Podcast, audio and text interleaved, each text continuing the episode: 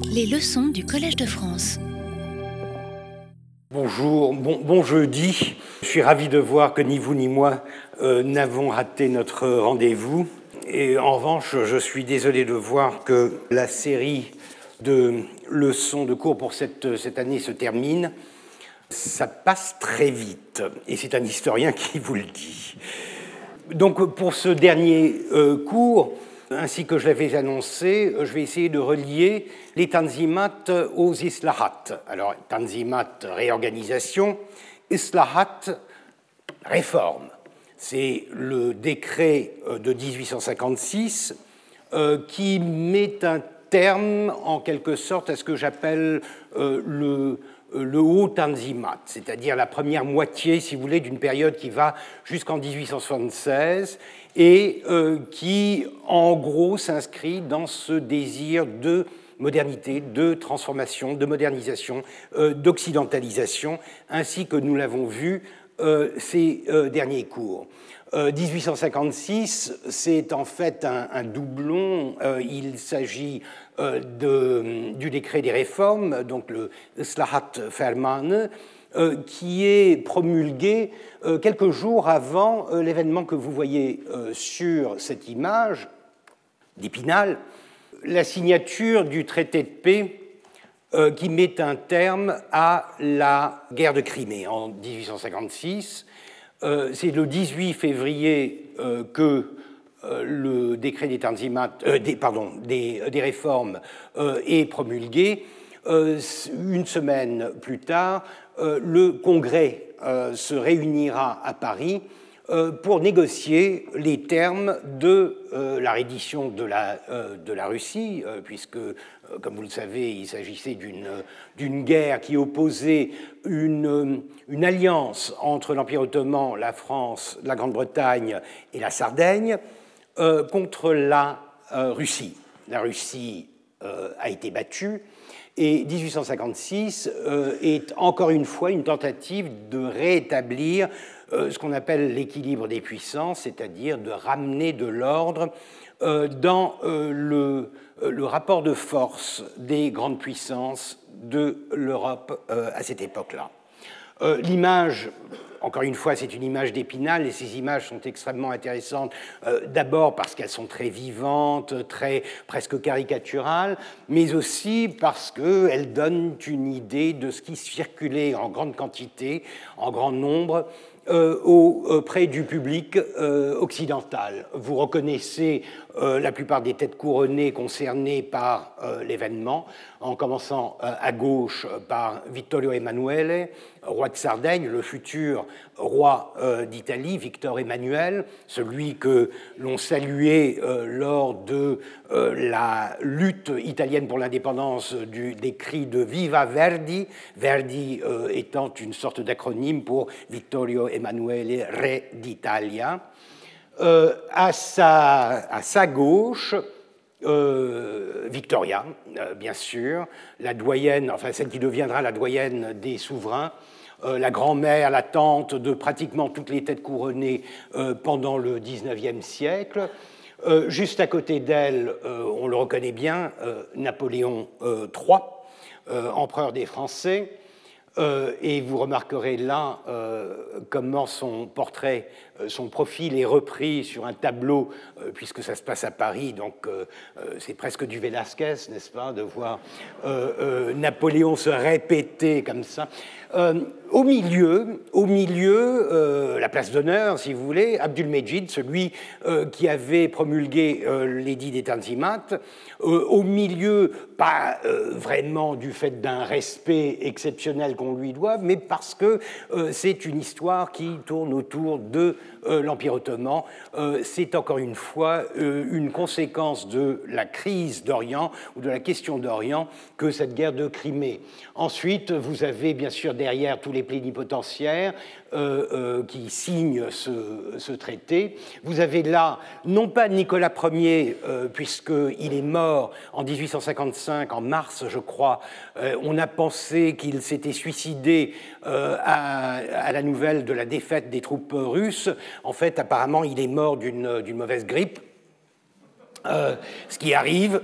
il sera remplacé donc par son fils, Alexandre II, le nouveau tsar, le, nouveau, le nouvel empereur de Russie. là, vous avez Frédéric Wilhelm, Frédéric Guillaume, roi de Prusse, et euh, Franz Joseph, François Joseph, l'empereur euh, euh, d'Autriche. ces deux derniers n'étant pas vraiment partie prenante de la guerre, mais présents lors de la signature de ce traité, puisqu'il s'agit, encore une fois, de boucler en quelque sorte le chaos qui avait été créé par les ambitions de la Russie à partir de 1853. Euh, donc c'est un, moment fort, un moment fort qui se double pour les Ottomans euh, de la promulgation de ce, célèbre édit des réformes, euh, qui, je vous le dis déjà, est une précondition à la signature du traité de paix. C'est-à-dire que même si les Ottomans étaient du côté gagnant de, de ce conflit, ils ont quand même été traités euh, disons, en, acteurs secondaires et on leur a imposé des conditions euh, pour qu'ils puissent participer à la signature de ce traité euh, de paix. et ça, c'est un, tournant important dont nous aurons l'occasion de parler, sinon aujourd'hui, du moins l'année prochaine.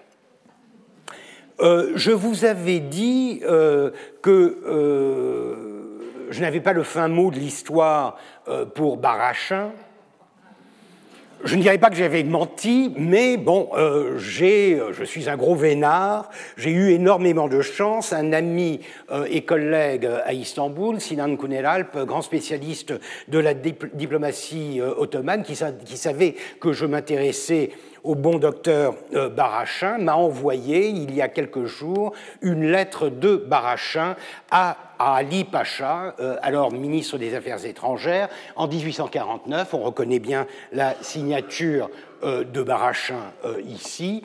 Et euh, c'est là euh, un document qui n'explique pas, bien sûr, euh, ce que j'avais dit, ce revirement soudain, le passage de la réforme à, ou la, régénération à l'émancipation, c'est-à-dire lorsqu'il a commencé à s'engager dans la voie de la révolution des peuples soumis au joug ottoman vers 1841-42, ça ne l'explique pas, mais ça explique la fin de la carrière de cet, individu euh, assez, assez exceptionnel. Euh, et par conséquent, je, je, remercie Sinan euh, ici d'avoir d'avoir ainsi contribué à ce complément, avec ce complément d'enquête qui nous permettra de boucler l'histoire de Barachin. La lettre vaut un petit détour. Voici. Alors, euh, je vois que la confiance que j'ai placée dans les sentiments généreux de Sa Majesté le Sultan et de ses ministres euh, pas, été trompée. Pardon. Euh, oubliant avec grandeur d'âme les torts que j'ai eus envers eux et leur gouvernement, ils ne veulent se souvenir que des services que j'ai cherché à rendre à l'Empire ottoman comme membre du Conseil d'utilité publique. Ça, il revient sans cesse sur cette petite année de service qu'il avait rendu à l'Empire. Je regrette et je désavoue tous les écrits que j'ai publiés, toutes les opinions que j'ai émises, où l'on pourrait voir une attaque contre les actes ou le caractère des ministres de Sa Majesté le Sultan, et une tendance à substituer à l'action réformatrice de ce prince et de son gouvernement celle d'une propagande en dehors de ce gouvernement et s'adressant directement aux populations de l'Empire. Je reconnais que le premier résultat d'une pareille propagande serait d'aliéner au sultan et à ses ministres l'affection des peuples qu'ils ont si bien mérité et de laquelle ils ont besoin. Avoir pu contribuer à un mal aussi grand est celui de mes torts que je regrette le plus. Mea culpa, mea maxima culpa. Je prends donc l'engagement de partir au plus tôt, une fois rentré en France, euh, et une fois rentré en France, ce qui nous euh, explique qu'il est rentré à Constantinople. Il écrit à Constantinople. Alors, comment est-il rentré? Ça, je vous le dirai l'année prochaine.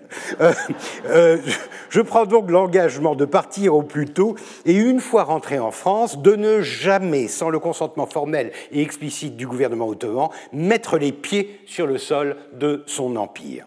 Je m'engage à ne jamais rien publier relatif aux affaires, ni aux choses, ni aux hommes de la Turquie, m'interdisant également le blâme et l'éloge, à rester par mes actes et paroles complètement étrangers à la Turquie, bien que le peuple et son souverain aient tous mes voeux et mes sympathies.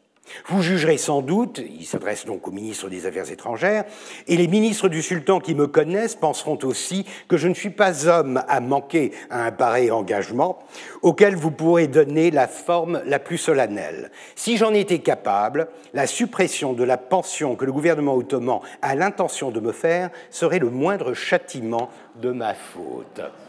Petite explication, une explication qui euh, vient euh, euh, donner un sens à un document que j'avais trouvé, mais que, que je n'arrivais pas à contextualiser, comme on dit maintenant, que je n'arrivais pas à accrocher à ce récit, puisque j'avais trouvé un, document scellé par euh, Pacha, l'ambassadeur de, l'Empire ottoman à, Paris, qui dit en gros, voilà, Barachin étant décédé, alors qu'il résidait à Paris. Sur les 300 francs de sa pension, 150 seront attribués au fils de M. Gando, professeur de français à l'école navale, envoyé à Paris pour ses études, et 150 à Glavani, premier secrétaire de la légation impériale en Belgique.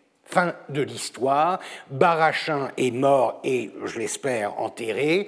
Et euh, nous avons donc euh, un revirement soudain, des regrets. Alors, est-ce qu'il a été acheté par le gouvernement? Est-ce que 150 francs, 300, euh, 300 francs par mois suffisent? Était-il dans le désespoir? Je ne sais pas. Alors il y a encore euh, des, points qui restent euh, obscurs et qui le resteront euh, probablement.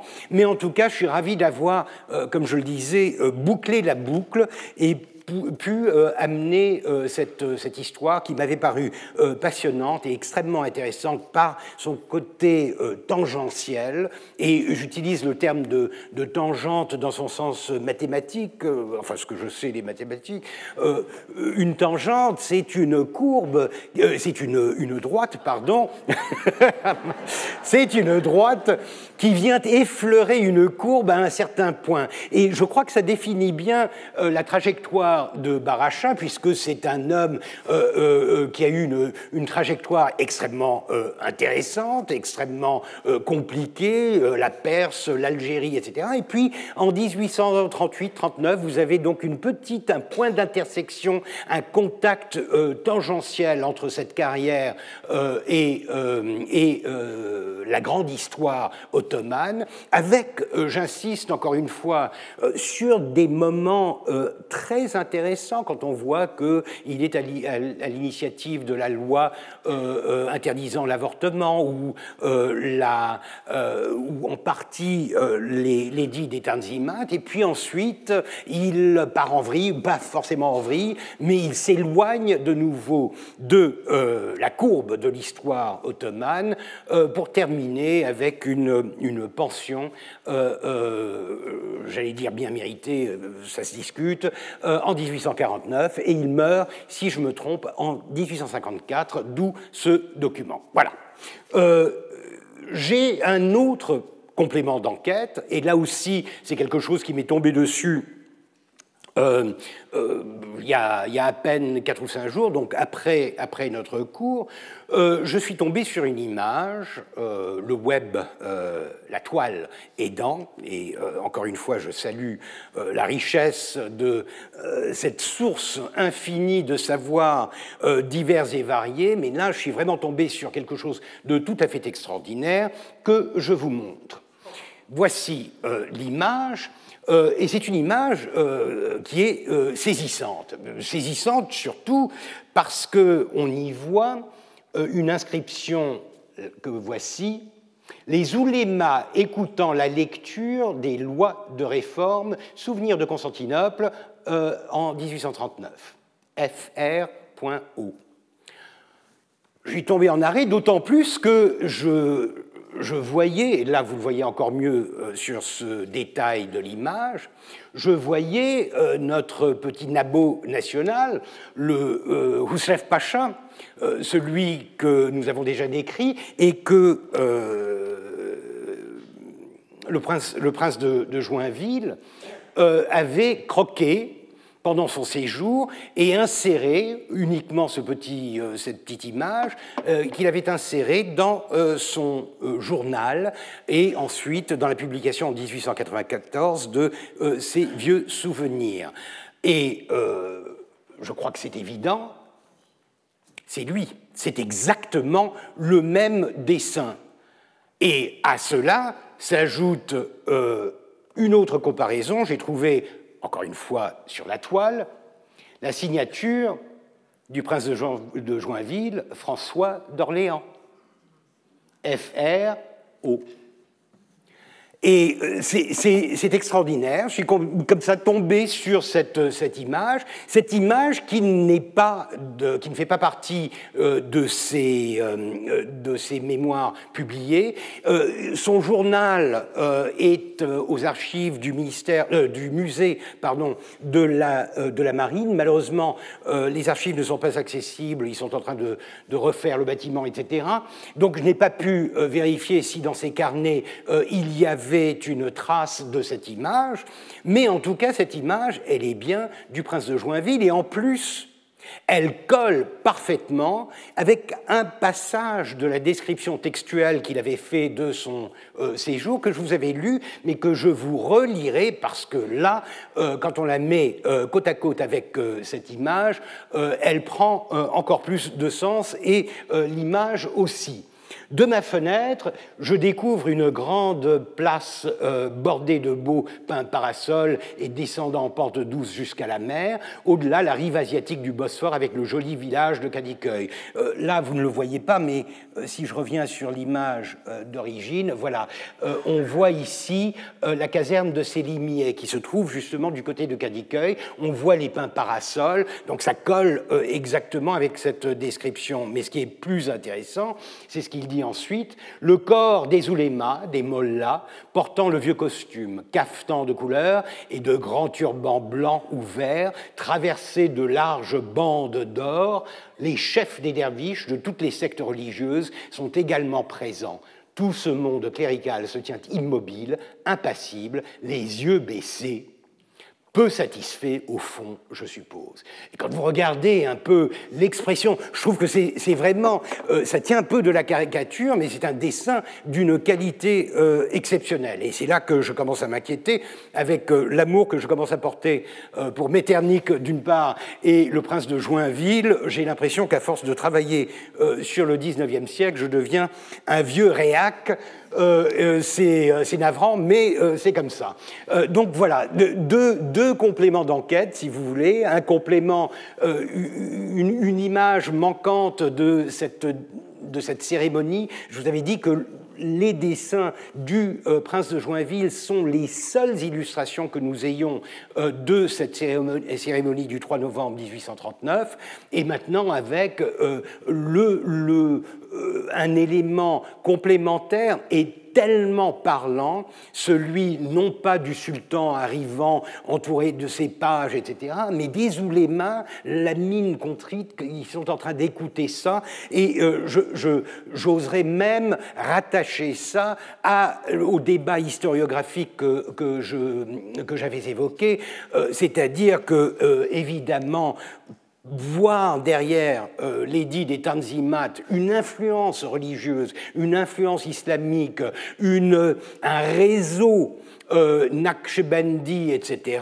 Franchement, avec cette image, en dehors de euh, toutes les, preuves, entre guillemets, que je vous ai montrées euh, de l'impossibilité de cette, de cette influence, je crois que cette image enfonce le clou, en quelque sorte, puisque, en effet, comme le dit le prince de, Joinville, les oulémas n'ont pas vraiment l'air d'être enthousiasmés par ce qui se passe devant eux. Donc voilà, euh, euh, deux petites parenthèses euh, qui me ravissent moi en tout cas, puisque on est toujours extrêmement content de trouver un complément documentaire. parce que, encore une fois, je vous le dis, en histoire ottomane, les documents manquent, il y a énormément de documentation provenant de l'État, mais c'est une documentation qui est un peu prévisible, qui est souvent répétitive, et par conséquent, les documents différents, les documents qui vous disent quelque chose que la documentation officielle ne vous dit pas, c'est quelque chose que l'on recherche toujours avec beaucoup de curiosité. Et là, vraiment, j'ai été comblé avec le complément d'enquête de Barachin et cette remarquable image de euh, du prince de Joinville. Euh, euh, voilà. maintenant, passons donc à ce, récit de, la, vingtaine d'années qui sépare l'édit des Tanzimat, le décret des Tanzimat, de celui des, des réformes, 1839-1856. Comment, euh, comment se pencher sur cette question? D'autant plus que je n'ai qu'une heure et demie et que je parle beaucoup. Euh, j'ai décidé euh, de me concentrer sur quelques points majeurs. Premier point, je vais essayer par des diagrammes, de vous donner une idée de la manière dont la politique se fait pendant cette période.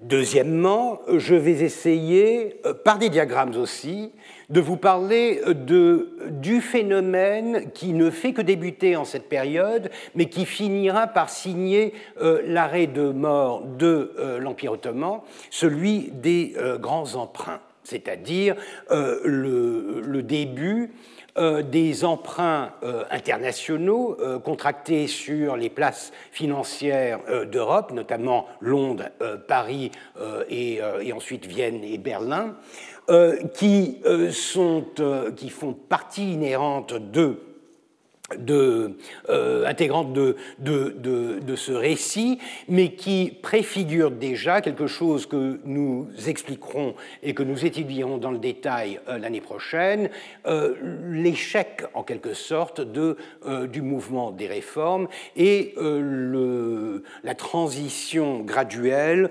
vers un système autocratique, celui d'Abdulhamid. Enfin, euh, je vais parler de la guerre de Crimée, puisque c'est un événement majeur, et c'est un événement qui a euh, l'avantage, euh, contrairement au décret des Tanzimat, d'être fortement illustré, et les illustrations, les symboles, les illustrations, les objets qui nous rappellent la guerre de Crimée sont extrêmement parlants et me permettront par conséquent de vous faire un récit qui ne sera pas simplement un récit d'histoire politique ou militaire, mais un récit de l'importance l'importance que la guerre de Crimée euh, va se tailler dans euh, le destin de euh, l'Empire ottoman. Et pour finir, si nous arrivons jusque-là, une petite étude succincte du fameux décret des réformes de 1856, la cerise sur le gâteau en quelque sorte, ce qui met un, terme à cette, première période des, des Tanzimat. Alors, je vous avais dit pour la politique, j'ai et euh, encore une fois, je me suis essayé au diagramme. Euh, pourquoi?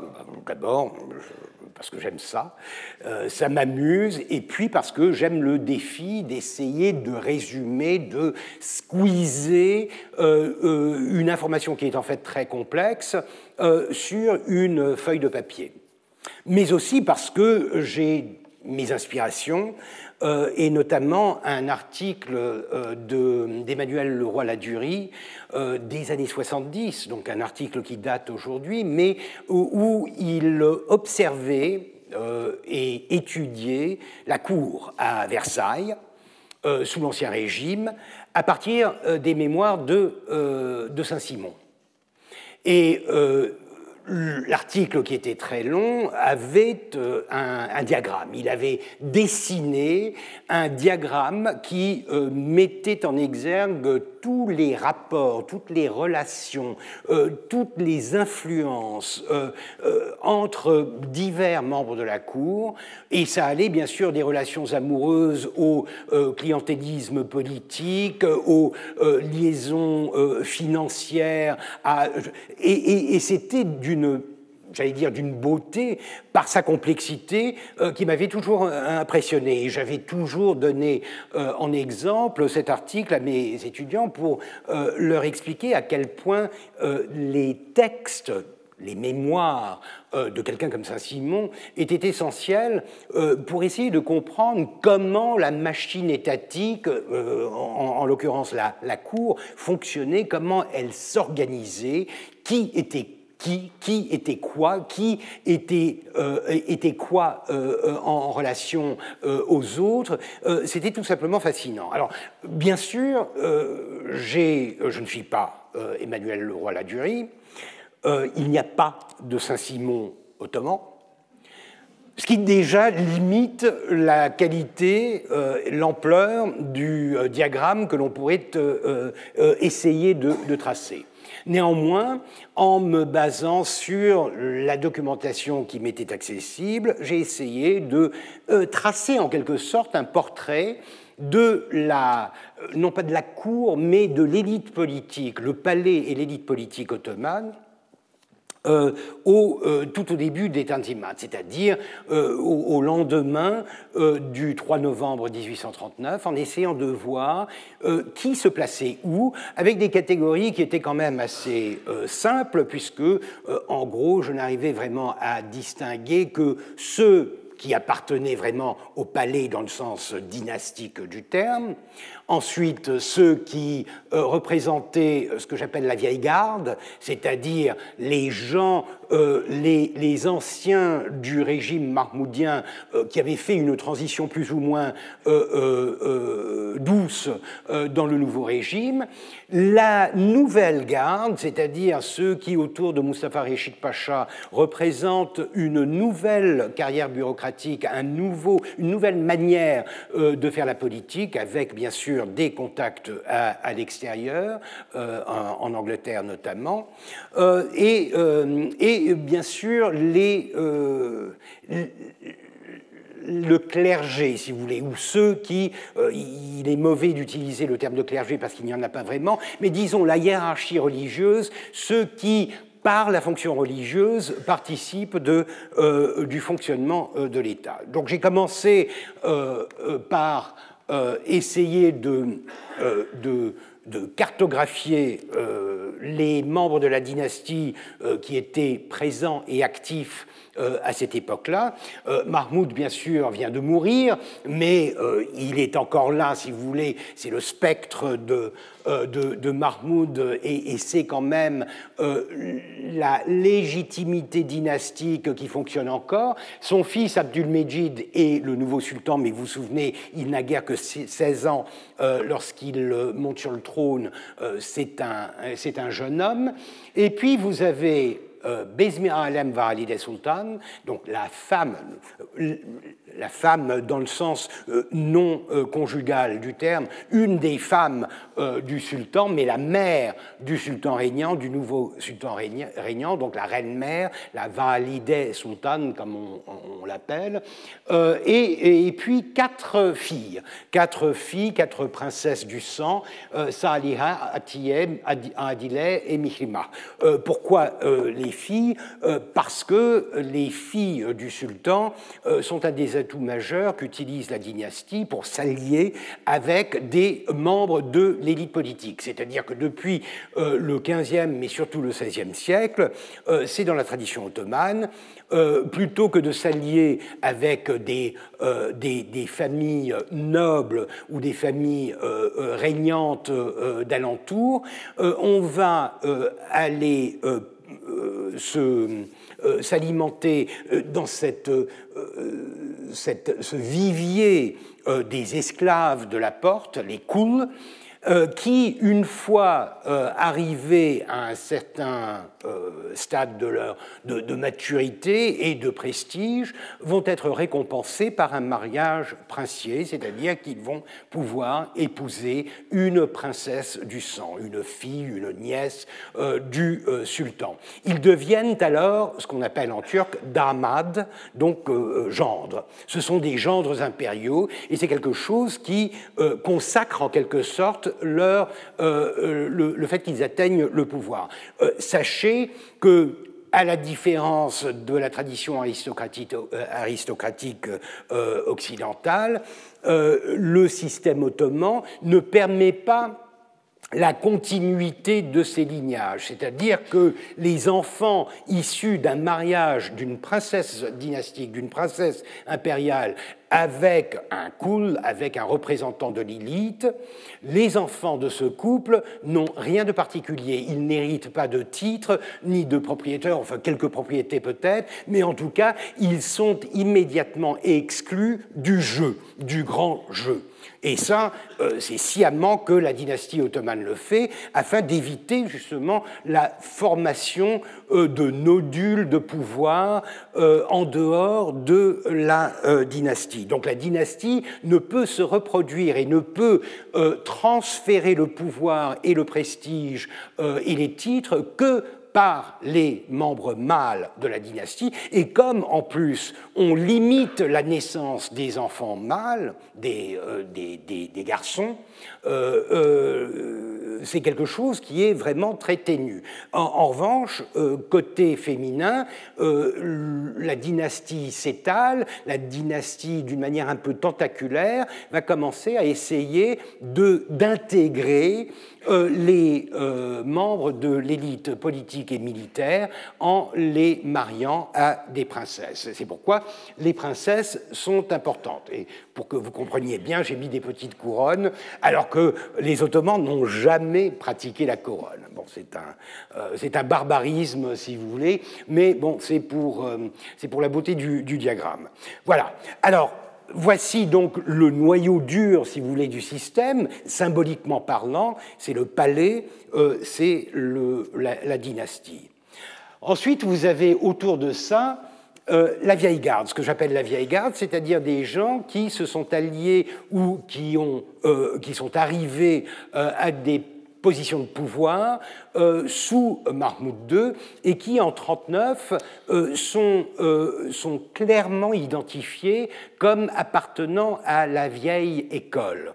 Et par conséquent, même s'ils ne sont pas ouvertement opposés aux réformes, on sent bien qu'ils représentent une forme de conservatisme politique à l'égard des transformations de l'Empire. Encore une fois, si l'on ressent le besoin de diviser, de, de, baptiser des catégories comme ça, c'est parce qu'il manque à l'Empire ottoman à cette époque-là euh, ce qui est euh, tellement typique de euh, l'Occident, de l'Europe au XIXe siècle, les partis politiques.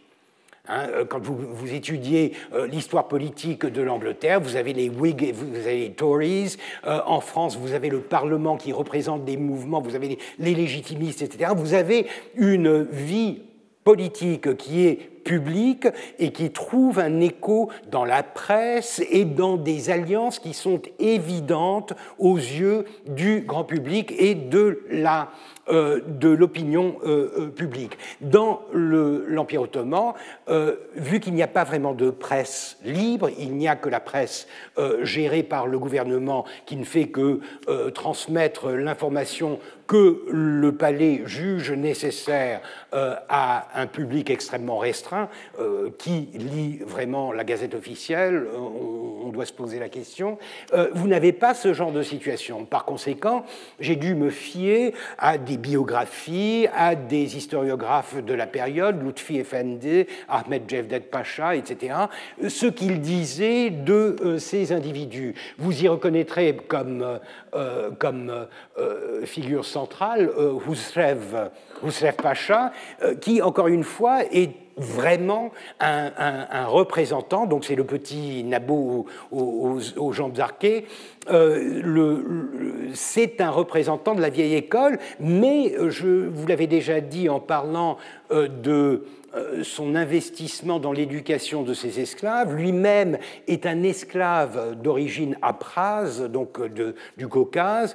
il est né vers 1769, donc il est déjà très vieux à cette époque-là. Il a déjà plus de 70 ans. Euh, et c'est quelqu'un qui, a grandi dans la vieille tradition des maisonnées de Pacha, avec des esclaves euh, qui étaient promus à des positions de confiance au sein de la maison emprisonnés qui ensuite pouvaient accéder à des postes dans l'administration. Lui-même donc va répéter cela, c'est-à-dire qu'il va s'alimenter en esclave, d'autant plus qu'il est apparemment, il est apparemment monogame et ce qui déjà limite ses capacités à, engendrer lui-même des enfants. Il n'a pas d'enfants, mais qu'à cela ne tienne, pour lui, ce qui compte, c'est d'avoir ceux qu'il appelle ses enfants, c'est-à-dire ses esclaves, recrutés, achetés, euh, capturés euh, euh, au cours des, années. Et c'est notamment en 1822, après le célèbre, les célèbres massacres de Kyo, qu'il va s'alimenter à très bon prix, puisqu'il y a un tel déferlement de jeunes enfants capturés après l'expédition punitive contre Kyo que tout le monde acquiert des esclaves à très bas prix. Et quatre de ces esclaves qu'il aura acquis lors de cette campagne, de ces, de ces soldes, si vous voulez, euh, il va les envoyer en, France pour être éduqués. Et l'un d'eux est euh, Etem Pacha, qui deviendra par la suite grand vizir, etc.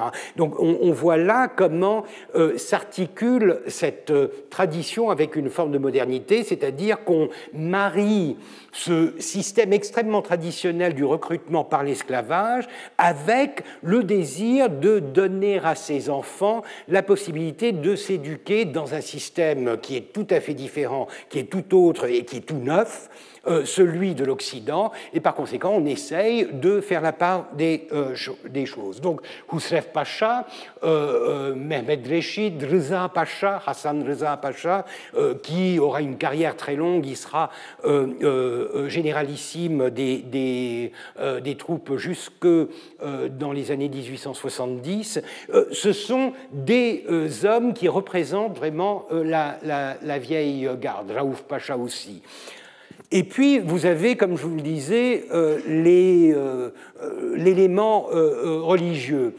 Pas très nombreux, parce que le système ottoman, contrairement à ce que l'on pourrait croire, n'est pas n'est pas fortement influencé par l'establishment religieux. Vous avez toujours, bien sûr, un euh, Cheikh islam mais un Cheikh islam qui est à la botte du sultan du système et qui symboliquement représente en quelque sorte euh, le patriarcat euh, pour l'islam.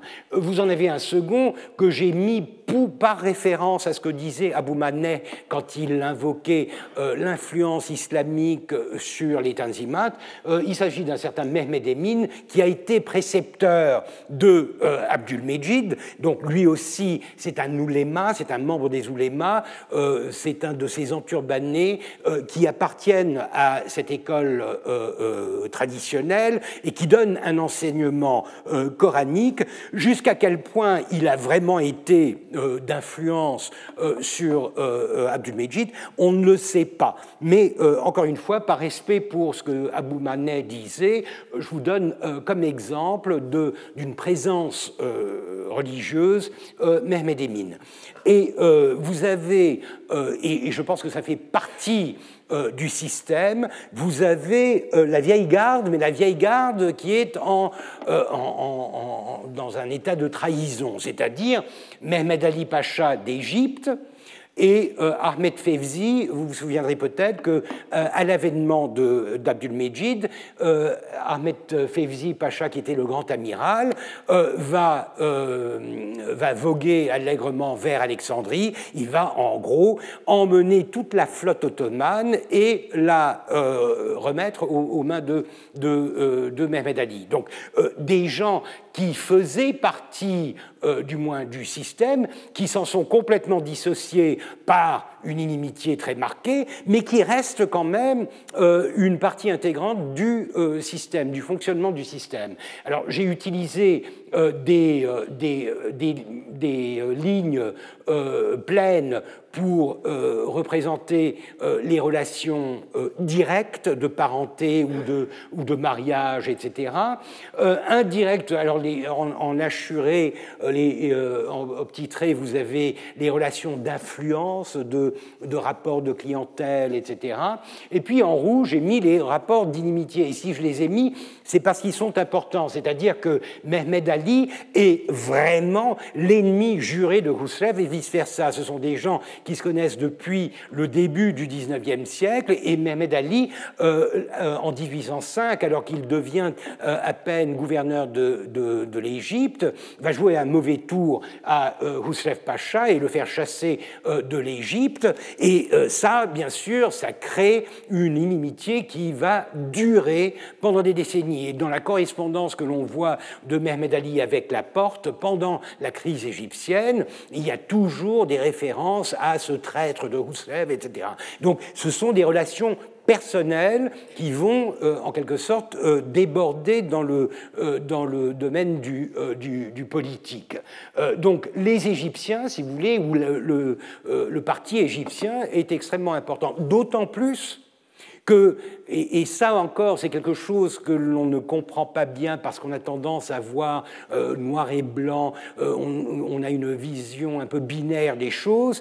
Euh, les rapports d'ambassade de 1839 parlent d'un parti égyptien à Constantinople même, c'est-à-dire de membres du gouvernement et même de l'opinion publique qui rêveraient de voir Mehmed Ali arriver au pouvoir, remplacer non pas le sultan, mais remplacer Rousseff et devenir en quelque sorte le maître euh, par euh, procuration euh, de l'Empire ottoman. Donc il ne faut pas s'imaginer que le conflit qui oppose les Ottomans aux Égyptiens en 1839, tout en étant un conflit mortel, un conflit armé, etc., ce n'est pas un conflit,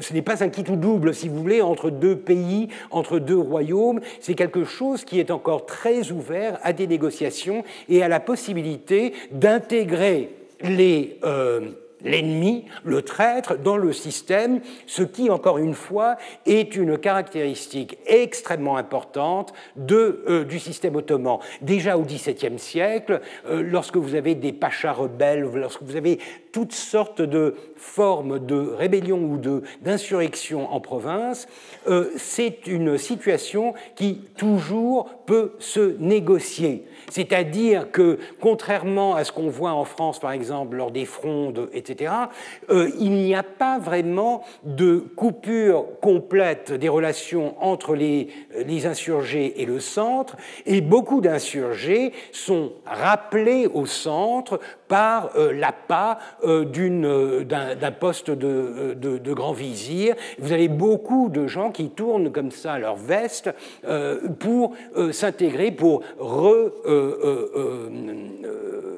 pour, pour franchir en quelque sorte le Rubicon en, sens inverse et trouver le moyen de se racheter ou de devenir carrément un membre de l'élite dirigeante. C'est ce qui fait la souplesse, la flexibilité du système ottoman, puisque ça ne casse jamais parce que justement les limites, les frontières ne sont jamais euh, euh, euh, très, très clairement définies. Il y a toujours un petit flou qui permet de manœuvrer autour de ce que l'on considérait normalement comme une inimitié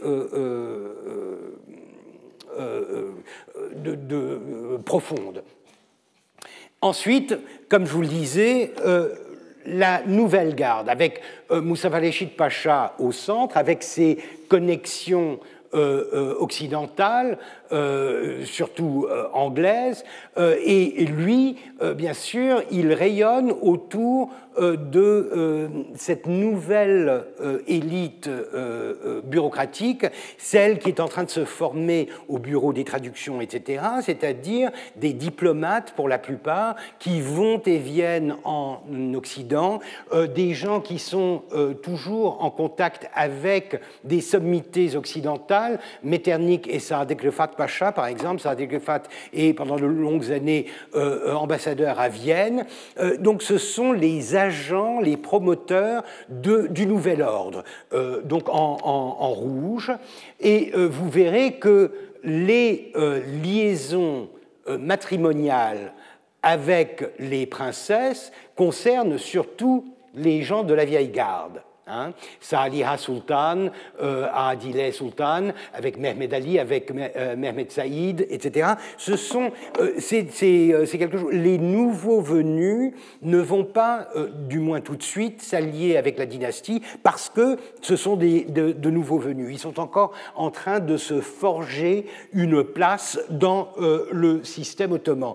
Mais on voit aussi qu'il y a des liaisons entre la vieille et la nouvelle garde. C'est-à-dire, et encore une fois, la plupart de ces liaisons se font soit par le clientélisme, euh, soit euh, par des, des, relations matrimoniales euh, au sein de ces, de ces nodules de, de, de, pouvoir. Et enfin, les derniers arrivés euh, que, euh, que je vous demande de, retenir pour, euh, pour l'avenir, Ali et Fouad Pacha, à cette époque-là, ils sont encore Effendi, ce sont de jeunes bureaucrates qui ont été éduqués, qui ont été formés à, à l'école de Moussa Falechid, qui vont commencer leur carrière en tant que bureaucrate au ministère des Affaires étrangères, en tant que diplomate. Fouad Pacha sera envoyé en Espagne euh, défendé sera envoyé en Espagne en 44, etc. Donc c'est vraiment la nouvelle génération, mais cette nouvelle génération, elle est importante puisque c'est elle qui va prendre le relais euh, dans les années 1850 pendant euh, le passage au bas Tanzimat, c'est-à-dire la deuxième partie du Tanzimat. Je vous rappelle que la lettre de Barachin en 49 est adressée justement à Ali Pacha, qui est ministre des Affaires étrangères. On voit euh, la montée en puissance d'une nouvelle génération euh, euh, qui va euh, essayer, qui va tenter de confirmer et de développer les, les tanzimates dans leur version un peu plus tardive. Alors voici donc mon schéma. Encore une fois, si vous avez l'occasion de voir celui d'Emmanuel Leroy-Ladurie, vous rirez du mien. Mais, mais voilà, c'est simplement, encore une fois, pour vous rappeler à quel point il est important parfois d'essayer de faire le tri dans une information, dans une documentation qui est parfois excessive et souvent très répétitive et descriptive, et d'essayer de tirer de cette information quelque chose d'un peu plus succinct, au risque de tomber parfois dans la caricature ou dans euh, les, euh, les, raccourcis, mais euh, afin de se forcer à essayer de voir comment le système se forme, comment il marche.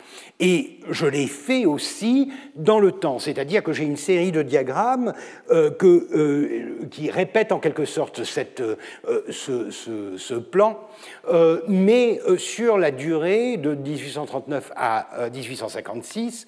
Et ce que j'ai fait en gros, c'est encore une fois en maintenant cette distinction entre la vieille et la nouvelle garde, entre la vieille génération la nouvelle génération, j'ai essayé de voir comment certains des postes les plus importants, les plus cruciaux de l'administration du, système politique euh, changeaient de main pendant cette période d'un peu moins de 20 ans, euh, de 1839 à 1856. Euh, Et là, ce que l'on voit, en, gros, on ne va pas s'arrêter sur les, noms parce que ça n'a pas vraiment de sens. J'ai mis en majuscule quand même ceux qui me paraissent un peu plus importants, Réchid, Raouf, etc.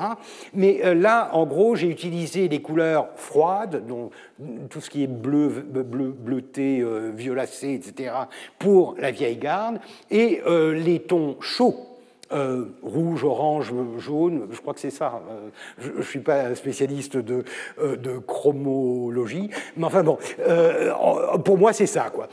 En, gros, donc les couleurs chaudes pour la nouvelle garde, et ce que l'on voit, c'est qu'il y a une sorte de passation de pouvoir. C'est-à-dire qu'à partir de, euh, des années 1846-47, on voit déjà Réchid accéder au poste suprême euh, du grand vizirat ce qui est déjà quelque chose, parce que vous vous souviendrez, il était jusque-là euh, ministre des Affaires étrangères, ambassadeur à Londres, ambassadeur à Paris. Donc il y a une sorte de, période charnière après 1845 où l'on voit le rouge, le jaune, l'orange reprendre le dessus et euh, définir un peu euh, le, profil, si vous voulez, le caractère euh, du gouvernement. et c'est donc un peu la transition, si vous voulez, la maturation des, des tanzimat, les tanzimat qui sont imposés en 1939 comme une nouveauté dont personne ne sait exactement ce qu'ils vont faire, et qui, au fur et à mesure, euh, euh, s'installe et euh, devient le propre d'une élite qui se définit dans une forme de modernité liée à l'Occident. J'ai fait la même chose pour les affaires étrangères. Et là, on voit bien la différence. On n'a que des couleurs chaudes. C'est-à-dire que le, euh, le, vivier, le, centre de, de, concentration, de, gravité de la, euh, de la réforme se trouve justement autour de... Euh, il se forme autour des affaires étrangères. Ce sont les diplomates, ce sont les ambassades elles-mêmes qui jouent un rôle extrêmement important dans le euh, rapport entre l'Occident et, euh, et l'Empire ottoman, et ce sont justement les représentants de cette nouvelle garde qui vont euh, très nettement s'imposer, dominer les affaires étrangères pendant toute la période.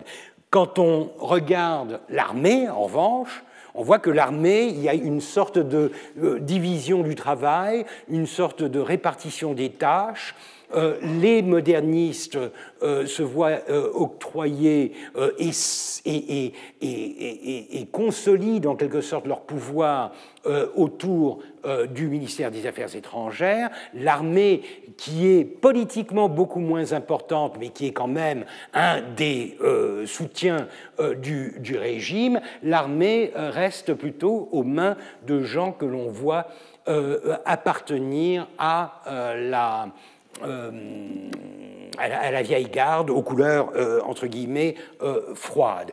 Et enfin, le Cheikh Islama, je vous ai dit, ça n'est pas vraiment extrêmement important, mais là, ce qui est frappant, c'est que, contrairement à, aux changements extrêmement fréquents de portefeuille que l'on voit dans les autres départements de l'État, le Cheikh Islama est au contraire caractérisé par des, euh, des termes très longs, euh, des carrières très longues. En général, euh, il meurt chez l'Islam. Hein. c'est un peu comme la papauté, si vous voulez.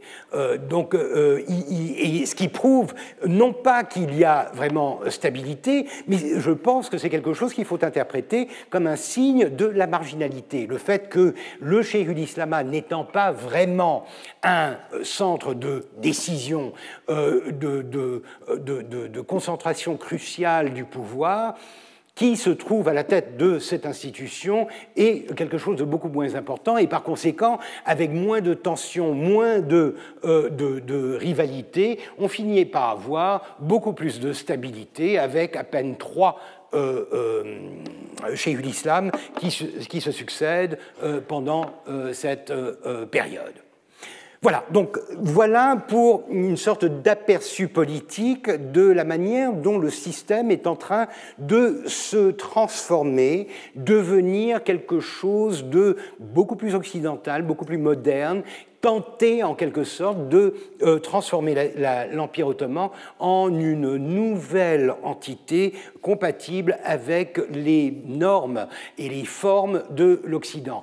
Bien sûr, et c'est un rappel de ce que je vous avais dit il y a quelques semaines. Quand on regarde euh, certaines des transformations, quand on regarde certaines des innovations, par exemple l'archéologie, on se rend compte à quel point ces innovations sont superficielles, à quel point elles ne vont pas s'ancrer, prendre euh, racine dans le système, et par conséquent, elles deviennent une, euh, une, liste en quelque sorte d'institutions de, d'institutions que l'on doit avoir pour paraître civilisé, mais dont on ne poursuit pas vraiment le développement de la même manière que l'on le, ferait pour l'armée ou pour les affaires étrangères. Donc ça, soyons sûrs, il y a entre les deux une grosse différence, c'est-à-dire que vous avez une forme qui est en train de se, modifier extrêmement rapidement, le fond reste quand même beaucoup plus ancré dans des traditions ou du moins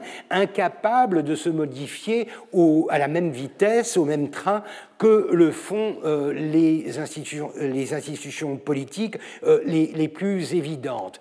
Mais toujours est-il que euh, le système est en train de s'occidentaliser, à tel point, et ça c'est quelque chose que je souligne toujours, encore une fois parce que j'attache beaucoup d'importance au lexique, au, vocabulaire, vous avez une, un binôme lexical qui est encore aujourd'hui très utilisé en turc pour distinguer les choses qui sont faites alla franca et alla turca. Hein. Euh, c'est de l'italien. En turc, on dit alla franga et alla turca. Mais l'origine, c'est alla turca, alla franca. Euh, sachons que euh, l'italien était la langue euh, de prédilection euh, euh, du Levant. Tout se disait en italien. Ce n'est vraiment que vers les années 1840-50 qu'on commence à voir le français devenir la langue étrangère la plus appréciée, la plus reconnue, la plus connue dans l'Empire ottoman. Or, alla turca alla franca, ou alla turca alla franga en turc, euh, c'est une terminologie qui a encore une utilisation qui est très, euh, très, très étrange, très surprenante. Alors, bien sûr, vous avez euh, des, des, des, des, usages qui sont extrêmement simples et, et, je pense par exemple aux toilettes à la turque. Bon, là, il n'y a, rien de, a pas de sous-texte. Euh, extrêmement intéressant. Mais ce qui est intéressant, c'est qu'en turc aujourd'hui encore, lorsque vous dites qu'une chose est faite à la turca, quand vous caractérisez quelqu'un, quand vous qualifiez quelqu'un d'être à la turca, c'est une insulte. C'est-à-dire que vous l'accusez ou vous accusez cette pratique d'être peu civilisée. C'est très problématique parce que je ne connais pas, alors je ne prétends pas connaître toutes les, langues du monde, mais j'ai du mal à imaginer une autre langue où la référence à euh, à, la manière nationale de faire des choses, euh, de faire les choses, euh, aurait une connotation péjorative. C'est quelque chose de, très problématique. Alors, à la franga peut être péjoratif aussi, puisque dans la franga, vous pouvez avoir un sens d'imitation de l'Occident sans vraiment comprendre ce qu'on fait, donc singer l'Occident ou euh, euh, imiter l'Occident uniquement pour se, pour, pour se faire bien voir, etc. Donc il y a, mais moi, ce qui me travaille, c'est de voir que à la turca, c'est quelque chose qui essentiellement euh, a une connotation péjorative, ce qui en dit long sur euh, le traumatisme, en quelque sorte, que les Tanzimat ont créé euh, dans l'Empire ottoman et dont on voit encore les traces aujourd'hui, c'est-à-dire cette imposition de l'Occident comme étant la seule vraie forme de civilisation, les autres étant peu, euh, euh, peu, ou pas acceptable. Maintenant, ainsi que je vous le disais, donc un premier point, l'évolution de la classe politique, l'évolution de la politique pendant cette période. Ensuite, l'économie, ou plutôt un point particulier de l'économie, celui des emprunts extérieurs. Alors, on sait que le système ottoman n'a jamais emprunté, n'a jamais vraiment ouvertement emprunté. C'est-à-dire que les emprunts ottomans euh, de la période dite classique, au XVIe, XVIIe siècle, euh, ce sont les fermes.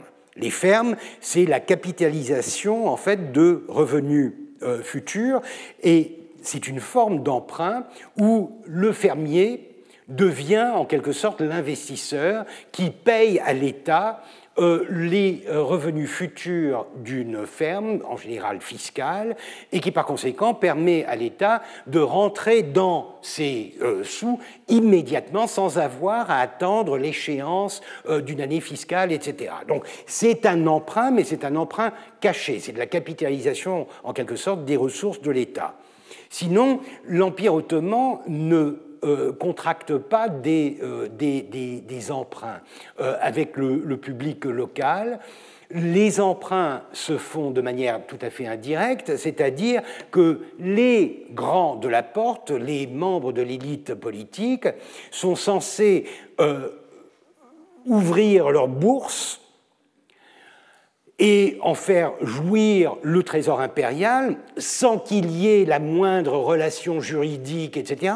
Donc il y a un flot euh, d'argent, de numéraire euh, à travers l'élite politique. Et l'élite politique, où est-ce qu'elle se nourrit? Elle se nourrit soit, encore une fois, dans la fiscalité, soit dans des emprunts contractés auprès de banquiers non musulmans juifs, grecs et surtout, par exemple, au XVIIIe siècle, euh, euh, arméniens.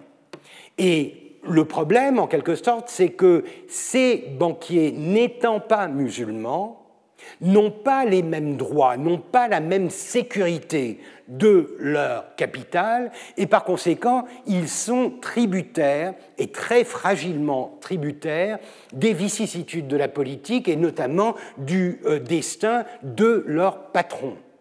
Et par conséquent, lorsqu'un grand vizir, lorsqu'un vizir au XVIIIe siècle tombe, c'est-à-dire qu'il est en disgrâce et que sa euh, fortune est confisquée, encore une fois, un des moyens pour l'Empire de s'alimenter euh, euh, dans, la, dans, la, classe politique, le droit de confiscation, musaradele en turc, euh, lorsque le vizir tombe et que sa propriété, euh, ses, propriétés euh, sont confisquées, il en va de même de ses banquiers, qui eux aussi tomberont. Donc c'est un jeu de cartes, c'est les dominos, si vous voulez, et vous avez à chaque fois une reconstitution, une reconfiguration du marché financier selon les velléités politiques du moment. Donc c'est un marché qui est extrêmement instable, et en plus, un marché qui est complètement à la merci des vicissitudes politiques, ce qui veut dire en gros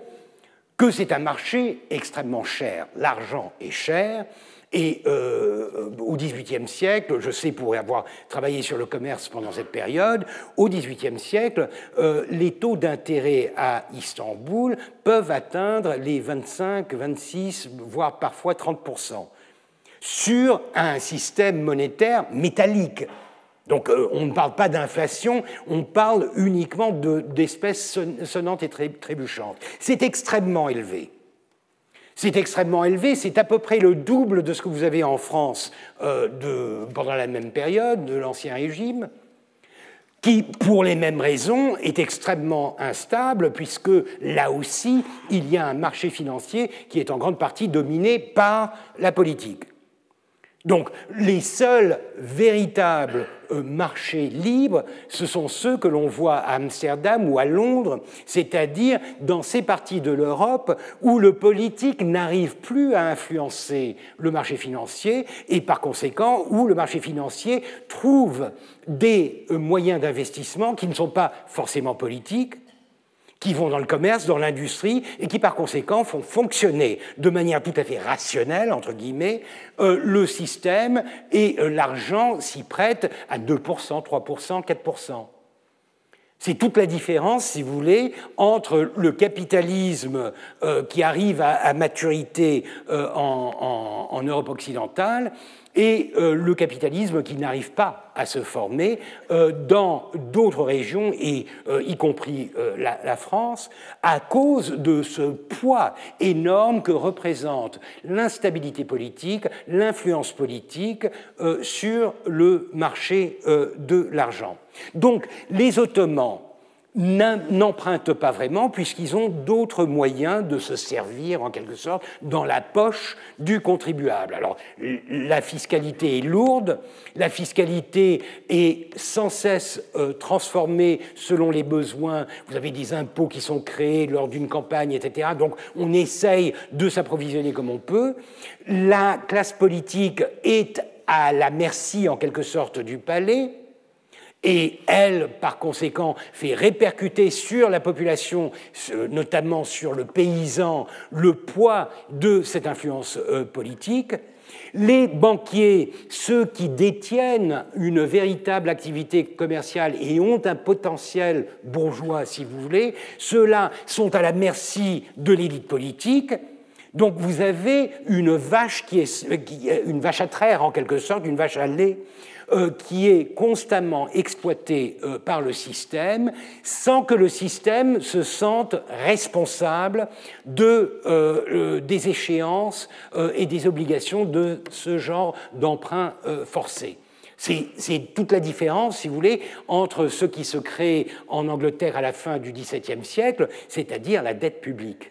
La dette publique dans le sens de la responsabilité collective du gouvernement envers les sommes emprunter les emprunts contractés auprès du public, avec donc une responsabilité, euh, une, obligation de rendre des comptes au public. Euh, donc, euh, dans l'Empire ottoman, rien de cela. Mais au XIXe siècle, les moyens du bord, c'est-à-dire cette fiscalité très lourde et artisanale, euh, ces emprunts cachés euh, qui sont en fait extrêmement inefficaces ne suffisent plus à maintenir cette machine en marche. Euh, le monde devient de plus en plus compliqué, la diplomatie, la situation politique demandent la mobilisation de moyens qui étaient impensables auparavant, ne serait-ce que la bureaucratie elle-même, donc l'État est en risque de faillite complète.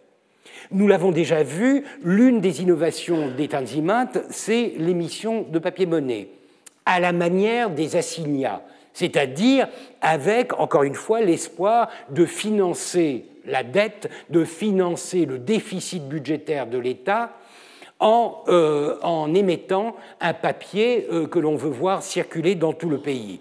Et avec le résultat que l'on connaît, la chute du papier-monnaie, c'est-à-dire une dévalorisation et par conséquent euh, l'impossibilité de véritablement générer euh, les, euh, les, avantages que l'on espérait de cette formule.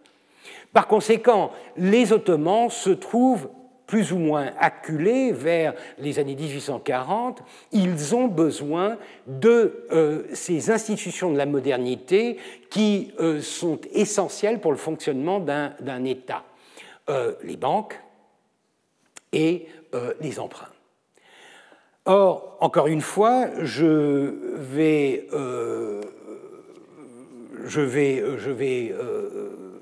vanter le, la perspicacité euh, de Metternich. C'est la troisième fois, mais euh, le, type était un génie. Voilà, voilà ce qu'il dit. En 1939, hein, donc c'est encore une fois dans ses mémoires, euh, ce sont ses réactions à la promulgation du décret des Tanzimat. Ce dont le divan, le divan c'est la sublime porte, c'est le Conseil des ministres, c'est l'État, c'est le gouvernement, euh, devra se garder, c'est de se livrer, avant de s'être bien assuré des moyens dont il pourra disposer, à des spéculations et à des opérations de crédit dans, euh, les États chrétiens. Les spéculateurs ne manqueront pas de se présenter le, jour où la porte commencera à fournir au public européen des preuves qu'elle s'occupe d'une manière sérieuse de l'arrangement de ses finances que le divan se méfie d'offres semblables, car de la part de ceux qui les lui feront, elles ne seront en réalité qu'un leurre.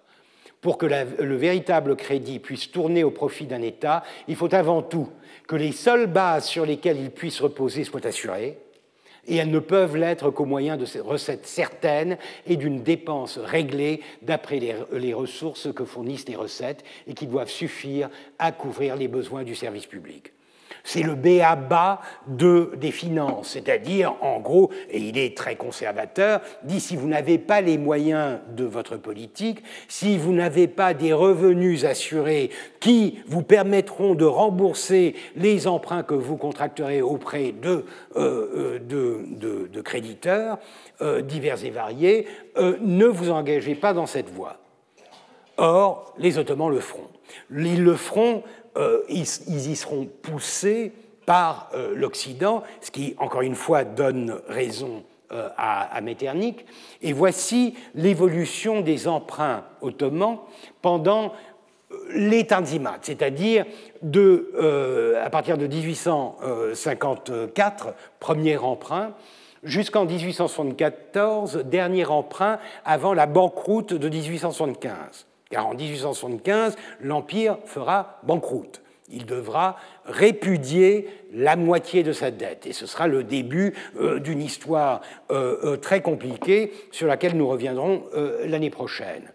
Et ce que l'on voit tout de suite, c'est que ce qui commence très modestement avec des emprunts contractés à Londres, ce sont les grandes maisons londoniennes qui commencent ça, au fur et à mesure, euh, lorsque vous arrivez aux années 1860, les sommes euh, deviennent euh, faramineuses. Elles deviennent faramineuses, elles, atteignent les, 40 millions de livres sterling, ce qui est une somme énorme. Vous aurez remarqué qu'il y a deux histogrammes à chaque fois, c'est-à-dire en bleu, c'est la valeur nominale de l'emprunt, c'est-à-dire la somme qui est inscrite sur le contrat. Euh, l'histogramme bistre euh, représente la valeur effective. Et la valeur effective, c'est tout simplement que la plupart de ces emprunts sont émis à un certain taux. Ce taux définit euh, la, véritable somme qui sera remise à l'État contractant l'emprunt. Et vous voyez que après un début plus ou moins acceptable avec des taux d'émission autour de 80 ou, 75% euh, tout d'un coup, à partir des, années 1860, vous tombez à euh, pratiquement la moitié de la, valeur nominale. C'est-à-dire que vous vous engagez pour une somme de 45 millions, mais en fait, vous ne recevez que 22 millions 5. C'est énorme. C'est énorme. Et ça prouve en fait que l'Empire n'a plus les moyens de payer sa dette et que par conséquent, c'est un mauvais débiteur qui sera euh, euh, puni en quelque sorte euh, de la sorte, qui sera puni par une réduction systématique de la valeur effective des emprunts. les premiers emprunts, il n'y a pas de mystère, ils ont un rapport direct avec la guerre de Crimée. Alors euh, aussi euh, l'évolution euh, des taux d'intérêt sur les emprunts. Les taux d'intérêt, bah, c'est le prix de l'argent, si vous voulez. Et par conséquent, le fait que le taux soit si élevé et qu'il s'élève encore plus vers la fin de la période, c'est encore une fois une illustration du peu de crédit que l'Empire ottoman avait. Et par conséquent, Pardon, euh, ça c'est le taux d'émission. Euh, le taux d'émission, ça c'est le taux, euh, le taux d'intérêt. Hein, le taux d'intérêt qui va croissant. Et encore une fois, vous avez la distinction entre le taux nominal et le taux effectif. Le taux effectif étant calculé sur la base de ce que vous recevez vraiment. Ce qui prouve à quel point cela peut changer. Mais le véritable problème, c'est de voir à quoi sont dépensées ces sommes. C'est là qu'est tout le problème. Puisque si vous empruntez hein, dans la logique capitaliste pour investir, et que par conséquent, avec cet investissement, vous faites des bénéfices, vous pourrez bien sûr repayer votre dette et vous pourrez aussi réinjecter du capital dans l'entreprise euh, que vous dirigez, euh, l'État en l'occurrence. Mais lorsque vous regardez euh, l'historique des emprunts ottomans, vous voyez que euh, ça n'a rien à voir avec des, de véritables investissements. On commence par financer la guerre, parce que l'Empire n'a pas les moyens et il se trouve tout d'un coup engagé dans une guerre moderne, extrêmement, extrêmement moderne, extrêmement coûteuse. Donc on emprunte chez ses alliés et à des taux incroyables. Et c'est comme ça, le leurre dont parlait Metternich, c'est ça. C'est-à-dire que le second euh, emprunt, il est émis à 102,6%. C'est-à-dire qu'on leur donne plus d'argent que leur engagement, pour appâter en quelque sorte. Hein. c'est tout à fait le leur, euh, celui qui, les convainc de la facilité de se faire de l'argent en empruntant euh, à l'extérieur. Ensuite, en, en, 60, en 58, l'argent est utilisé pour stabiliser les cours d'échange. Si vous avez besoin d'argent pour stabiliser les cours d'échange, c'est que votre cours du change est en train de s'effondrer. Et c'est par conséquent que votre monnaie est en train de perdre de la valeur. Donc vous êtes en pleine crise, donc vous essayez de résoudre cette crise. Et euh, déficit budgétaire en 60, retrait des caïmés, le papier-monnaie, celui qui euh, a grevé le système monétaire depuis 1840, ces caïmés qui ne valent plus rien et qui circulent parce que la mauvaise monnaie chasse la bonne, il faut les retirer, il faut les racheter pour essayer de stabiliser le système monétaire. Donc l'emprunt de 62, il est utilisé pour cela.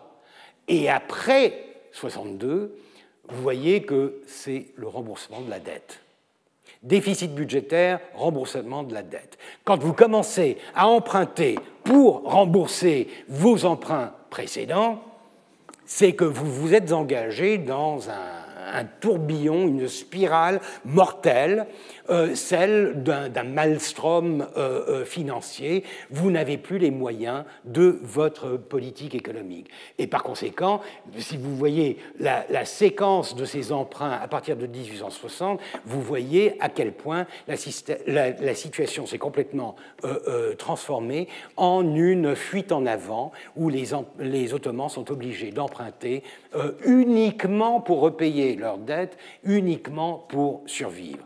Alors bien sûr, il y a aussi, et c'est la raison euh, pour laquelle je vous ai mis euh, cette magnifique porte du palais de Dolmabahce. Euh, vous savez que j'ai peu de sympathie pour le baroque rococo du XIXe siècle, déjà partout, hein, en Occident comme en Orient, mais la version orientale est particulièrement antipathique par sa lourdeur et puis, bien sûr, par son coût, puisque les palais du Bosphore que l'on admire aujourd'hui, ces, ces, gâteaux de mariage pratiquement, qui, qui, qui s'enfilent le long du, du Bosphore, euh, ce sont des, palais qui sont tous bâtis dans les années 50, 60, 70, avec une partie de, euh, des revenus obtenus de la dette. Donc c'est vraiment de l'argent jeté par la fenêtre qui va euh, grever les finances ottomanes.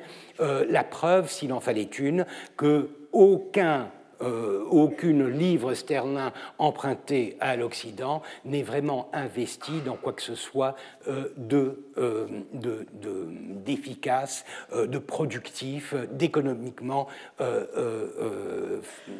fiable. Dernier point, la, guerre de Crimée. je vous l'ai dit, c'est un événement majeur. Bien sûr une guerre, donc un événement militaire, mais pour les Ottomans et pour l'Europe, c'est aussi euh, une crise politique qui est euh, résolue de manière plus ou moins euh, satisfaisante. Pour, comprendre le contexte de la guerre de Crimée, il faut, bah, il faut lire le Charivari de 1851, où le, tsar, l'empereur Nicolas, dit à son interlocuteur Mon cher petit grand turc, cédez Constantinople à la Russie, en échange, je vous offre la Sibérie, où vous serez très bien. Vous aurez même la faculté de travailler aux mines si la chose, euh, si la chose peut vous être euh, agréable. Donc, euh, il y a bien sûr une pression russe. Une pression russe, euh, et euh, nous la connaissons depuis quelque temps. Nous avons vu le conflit russo-ottoman de la fin des années 1820 qui libère en quelque sorte la Grèce et qui met l'Empire ottoman au pied du mur. On a vu aussi comment en 1833 les Russes très enthousiasmés par le conflit égyptien, vont offrir, pas si gracieusement que ça, leur soutien aux Ottomans et vont essayer de se tailler en quelque sorte une zone d'influence dans l'Empire ottoman. Le rêve russe, c'est ça. C'est d'une part la Méditerranée, c'est d'autre part les Balkans. Les Balkans, notamment à travers l'orthodoxie puisque les Balkans sont pour la plupart orthodoxes, et il y a là un atome crochu avec Moscou euh, que, Moscou essaye d'exploiter depuis la fin du XVIIIe siècle, depuis 1770, en fomentant des, révoltes en Grèce, en Serbie, dans toutes les dépendances euh, orthodoxes balkaniques de l'Empire ottoman. Et c'est un peu ça qui va mettre le feu aux poudres en 1853, puisque euh, les Russes, se préparant donc à une guerre, Voïna, je crois, oui, Voïna, euh, euh, contre les Turcs, et on, voit ça, c'est une, image d'Épinal version russe, intéressant de voir comment ce style se propage à travers l'Europe, le monde. Euh, les Russes vont jouer la carte de l'orthodoxie sur un des points les plus sensibles de la politique euh, de la question d'Orient, euh, les, lieux saints les lieux saints, c'est-à-dire Jérusalem. Vous savez qu'à Jérusalem, il y a le Saint-Sépulcre, il y a tous les, sites religieux de euh, la chrétienté, du judaïsme, de l'islam, euh, qui sont sous tutelle ottomane, mais avec une présence religieuse, diplomatique occidentale extrêmement euh, euh, importante. Euh, vous savez peut-être qu'aujourd'hui même, le Saint-Sépulcre est occupé par une vingtaine d'ordres divers et variés, avec des parcelles étant taillées sur le toit, dans les, dans les combles, etc., pour chacune de ces appartenances. Vous, vous, avez les coptes. C'est extrêmement compliqué, ça l'a toujours été. Mais en 1853, ce que la Russie va faire, c'est qu'elle va essayer de promouvoir la carte de l'orthodoxie, c'est-à-dire demander à remplacer en quelque sorte la France, puisque la France, depuis 1740, est garante des chrétiens d'Orient, Hein, la France catholique, euh, les Russes vont essayer de s'imposer euh, euh, et, de, demander, d'imposer à la, à la Sublime Porte la tutelle des orthodoxes de l'Empire ottoman et des lieux saints. Et le conflit émergera là, puisque euh, les Ottomans vont se retrouver entre le marteau et l'enclume, entre la France qui veut défendre, Napoléon III veut défendre les droits ancestraux de la France, depuis 1740 en tout cas, euh, et par conséquent force les Ottomans à refuser euh, l'ultimatum russe, et les Russes qui jouent la carte, bien sûr, de la pression sur la Moldavie et la Valachie, c'est-à-dire sur les principautés danubiennes euh, sur, lesquelles elle a déjà ses visées.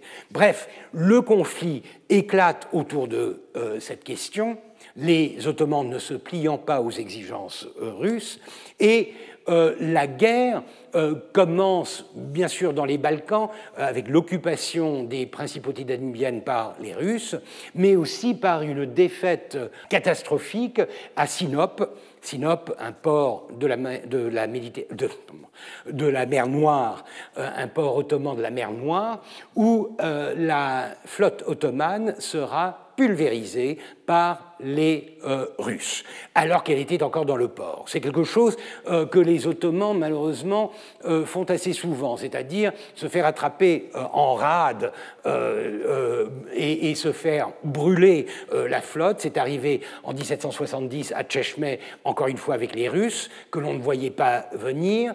C'est arrivé à Navarin en 1827, où les flottes alliées ont, dans le golfe de Navarin, ont décimé la flotte euh, ottomane, et en 53, euh, euh, pendant le, tout au début de la, guerre de Crimée, qui oppose à, cette, à ce stade-là, l'Empire ottoman et la Russie. L'Empire ottoman a, je vous l'ai dit, une armée qui est loin d'avoir les moyens de s'opposer à l'avancée russe. Les Russes peuvent mobiliser jusqu'à un million d'hommes, les Ottomans en ont 220 000 à tout casser. Et en plus, les Ottomans euh, utilisent quelque chose qui est peu fiable, qui n'est pas coûteux mais qui est peu fiable. Euh, c'est quelque chose qui, euh, que vous reconnaîtrez sûrement en tant qu'ancien lecteur de Tintin, les. Bashi Bozouk, oui. Pourquoi est-ce que le capitaine Haddock a une telle passion de cette, de cette insulte? Parce que les Bashi Bozouk vont faire leur apparition au XIXe siècle. Ce n'est pas qu'ils existaient, qu'ils n'existaient pas avant, mais ils vont devenir visibles à cause de l'internationalisation euh, des conflits. Les Bashibozuk vont être là. Les Bashibozuk, c'est en turc Bache Bozuk. Euh, c'est la tête, euh, dans le sens de caput capitis. et Bozuk, c'est quelque chose qui a été dérangé. C'est quelque chose qui a... Et les Bashibozuk, c'est en fait des irréguliers. C'est des irréguliers, des volontaires. Euh, je vous avais déjà parlé de, ce volontariat militaire euh, dans l'armée ottomane. En cas de péril, euh, l'Empire a souvent recours à des recrues volontaires qui, par le, désir de rapine, vont s'intégrer et vont participer à l'effort guerrier. Donc une grande partie de cette, cette armée ottomane euh, consiste en des bachibozouks, en des, euh, des, irréguliers, qui bien sûr vont commettre toutes sortes d'exactions euh, sur les populations chrétiennes de, des Balkans. C'est quelque chose qui va se répéter en 1876 lors des massacres de Bulgarie, etc. Donc le devient en quelque sorte à la fois d'une part un, un, brigand, un noble brigand un peu à l'italienne qui attire la curiosité des Occidentaux, mais aussi un perpétrateur de, massacres, euh, quelqu'un qui euh, symbolise euh, la violence. La violence déchaînée de troupes irrégulières contre les populations civiles.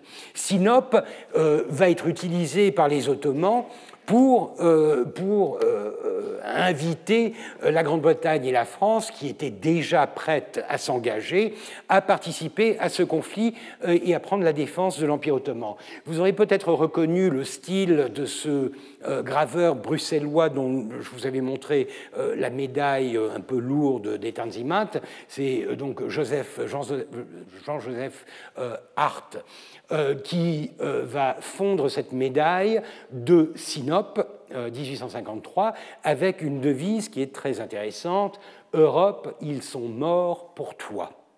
C'est un appel, encore une fois, on voit bien que l'Empire ottoman est en train de jouer la, carte de l'alliance et de montrer que l'Empire ottoman est le seul rempart contre l'expansion, le danger de l'expansion russe et que par conséquent, il faut euh, le sauver. Et c'est par conséquent, à nouveau, la question euh, d'Orient qui est ressurgie avec Abdulmejid au milieu, flanqué de euh, Napoléon et de Victoria, euh, puisque dès le début de 1854, les euh, troupes anglaises et britanniques et françaises vont se mobiliser. la flotte franco-britannique, et ce sont ces occasions rares où on voit le Trafalgar côte à côte avec le Napoléon, c'est pas tous les jours, n'est-ce pas?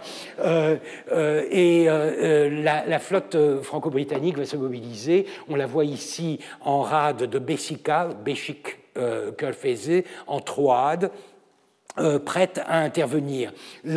Euh, l'imagerie populaire à cette époque-là va reprendre donc cette image de l'alliance euh, avec, euh, c'est drôle tout de même, dire qu'on ne parle pas la même langue et qu'on s'entend à merveille. Hein. Bon, c'est, mais mais l'imagerie, encore une fois, à partir des, années 1840, l'imagerie populaire fait un bond, notamment avec les publications, avec les, les, journaux illustrés, etc. donc la, la guerre de Crimée, vous le verrez, est une des guerres les plus illustrées euh, de tous les temps, en tout cas la première à être si fortement illustrée. Les Ottomans eux-mêmes euh, participent à, cette, euh, à, ce symbolisme en créant par exemple une, une, une médaille pour la guerre de Crimée qui se conjugue en trois versions Crimea, non, pardon, Crimea pour les Sardes, pour les Italiens, la Crimée pour les Français et non, pardon, euh, Crimea pour les Anglais, la Crimea pour les, euh, pour les Sardes et la Crimée pour les, Français, avec un petit jeu euh, des drapeaux. Le drapeau ottoman est toujours le second à partir de la gauche, et ensuite on met à l'honneur à, sa droite le drapeau de, de la nationalité qui est honoré, etc. Bon, tout un jeu de symbolisme, et c'est là que, d'un certain point de vue, les Ottomans qui se mettent au jeu des décorations vont se retrouver tout d'un coup par parachuter au, euh, au, au, Graal du, symbolisme, le nirvana du symbolisme, avec le Mejidi ou la, médaille de, de, Crimée se trouvant côte à côte sur le poitrail des, euh, euh, des, des, Alliés, côte à côte avec la, euh, la, médaille, euh, de, la médaille euh, anglaise et la Légion d'honneur, la médaille anglaise avec bien sûr Sébastopol, Inkerman, Balaklava, etc., Alma. je vous disais que c'était une guerre très illustrée et l'une des raisons c'est que c'est la première fois que la photographie s'en mêle, notamment avec cet individu que l'on qui, qui s'appelle Roger Fenton, un entrepreneur de la photographie qui décide de documenter euh, cette guerre avec son attirail et un assistant. Euh, euh, et c'est son photographic van, sa, carriole photographique, qui va parcourir les, les, champs de combat en, Crimée euh, avec des photographies qui sont vraiment exceptionnelles. Euh, cette photo, par exemple, de Ismail Pacha, qui lui-même est un réfugié hongrois du nom de György Kmeti, euh, qui s'est réfugié dans l'Empire ottoman et qui, a été recruté par les Ottomans. vous le voyez ici en conversation avec un officier britannique. vous avez le haut commandement, le général Pellissier, Lord Raglan et Ömer Pacha. Ömer Pacha qui, lui, et serbe. Euh, c'est un Serbe qui s'est converti à l'islam euh, en 1833 et qui est, euh, qui est arrivé jusqu'au haut commandement de l'armée ottomane. Vous avez bien sûr le caractère, la vivandière, la cantinière, un nouvel acteur de la guerre. l'infirmière aussi avec Florence Nightingale, avec des poses qui sont extrêmement théâtrale, bien sûr, puisque le problème, il faut se souvenir, c'est que le problème de la photographie à cette époque-là, c'est que le temps de pause est excessivement long et que par conséquent, il n'y a pas d'instantané. On ne peut pas vraiment euh, euh, euh, capturer les moments de la guerre. On doit demander aux gens de poser, comme au théâtre, pour créer des scènes qui représentent le combat. Et bien sûr, quand on compare ça avec la lithographie qui est encore très présente, et quand on parle par par exemple de euh, la charge de la, de la brigade légère, euh, c'est quelque chose qui ne se rend pas euh, par la photo, c'est impossible, et par conséquent, on a recours à l'imagination de l'artiste pour recréer de telles scènes de, de guerre. la comparaison est intéressante quand on voit, par exemple, une des photos les plus connues de Fenton, The Valley of the Shadow of Death, la vallée de l'ombre de la mort. dans le genre morbide, c'est pas mal, mais c'est une tranchée en quelque sorte euh, euh, parsemée de, boulets. Euh, c'est une photo, à, mon avis, extrêmement puissante de ce point de vue, mais il est intéressant de voir que l'illustration va reprendre cette image du vallée des boulets, de la vallée des, boulets, mais va pouvoir y ajouter un cavalier, un, cheval mort, etc., pour rendre la chose un peu plus, un peu plus vivante. Voilà. Et euh, la guerre de Crimée, du côté de l'Empire ottoman, euh, c'est bien sûr un face-à-face qui n'avait jamais existé, puisqu'il arrive des centaines de milliers de troupes à euh, Istanbul, dans l'Empire ottoman, mais en particulier à Istanbul, et par conséquent la ville est tout d'un coup confrontée à la réalité de l'armée britannique, de l'armée euh, française. Là, on voit Baraghédilier euh, en train de passer en revue les rédifs, c'est-à-dire les troupes de réserve sur la place de Bayazit. On reconnaît la tour d'incendie de Bayazit. on voit apparaître des casernes françaises française, on voit apparaître la bière, on voit apparaître des choses qui n'existaient pas avant, c'est-à-dire que la vie au quotidien est complètement transformée par le fait que cette, cette ville devient une grande garnison internationale euh, qui va complètement modifier euh, le mode de vie euh, de ses habitants. Je vous donne cet exemple, même s'il est antérieur, il date de 1848, pour vous donner une idée de ce qu'est devenu cette, cette communauté occidentale à, à Istanbul, qui ne jure que par Paris, qui promet des gravates, s'il vous plaît, pour hommes, des étrennes pour messieurs les Grecs, Arméniens etc. Alors c'est un etc. qui en dit long, et ça, euh, je n'en parlerai pas aujourd'hui, mais l'année prochaine, à l'occasion de la fête des rois, on est presque dans un contexte colonial, c'est-à-dire que ce genre d'annonce, ce genre dans la presse, est quelque chose qui euh, me rappelle de la presse euh, algéroise, par exemple, pendant la, la même période. c'est la ville elle-même qui se modernise, des ponts sur la Corne d'Or, des bateaux à vapeur qui commencent à assurer le service à l'intérieur de la, de ville, et bien sûr la promotion de euh, l'Empire au statut de grande puissance, puisqu'il se trouve de fait, et ces petits bibelots sont absolument amusants, euh, quand on voit euh, Mejid, Victoria et Napoléon, Napoléon III, côte à côte, des petits bibelots à trois piastres qui se vendent pour promouvoir justement cette image d'un empire qui s'est associé, qui vit avec avec ses alliés occidentaux, aussi bien sur des bibelots que sur des médailles, avec bien sûr la transformation, le palais que je vous décrivais il y a un moment, ce palais énorme bâti à coups d'emprunt, euh, il accueillera un banquet en l'honneur du maréchal Pélissier et chose jamais vue, jamais entendue,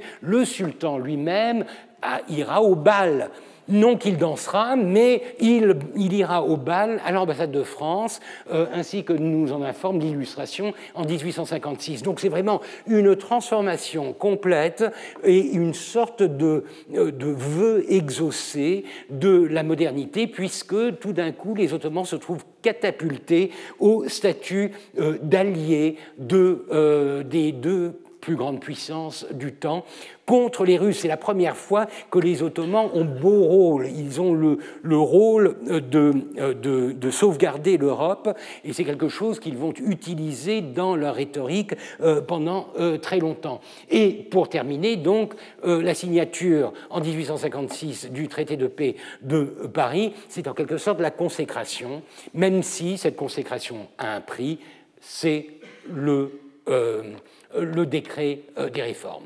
Je n'ai pas le temps, euh, encore une fois j'ai trop parlé, je n'ai pas le temps d'aller dans le détail, mais ce sera un bon début pour euh, l'année prochaine. On pourra parler justement de ce qu'apporte ce nouveau décret, ce qu'il promet aux Ottomans, notamment aux non-musulmans, comment il s'inscrit dans la continuité des Tanzimat. En tout cas, je vous remercie encore une fois pour votre fidélité. Je remercie aussi tout le personnel qui rend toute l'opération possible, les régisseurs, euh, toute l'équipe de l'enregistrement, etc., parce que je trouve qu'ils font un, travail extraordinaire. Et euh, je ne dirais pas que je me regarde tous les jours euh, à, la vidéo, mais il m'est arrivé d'en voir. Et je trouve que c'est pas mal du tout. C'est très bien, c'est très bien filmé. Le reste, bon. Et, par conséquent, je, tenais à le, à le souligner. Voilà. Voilà. Je vous remercie et je vous dis, comme d'habitude, donc à l'année prochaine. Euh, je vais essayer de commencer aussitôt que possible en, janvier, donc euh, juste après, les rois, j'imagine. Un vendredi, parce que, je sais pas, moi je préfère les vendredis, mais bon. Voilà. Merci beaucoup, au revoir. Retrouvez tous les contenus du Collège de France sur www.colège-2-france.fr.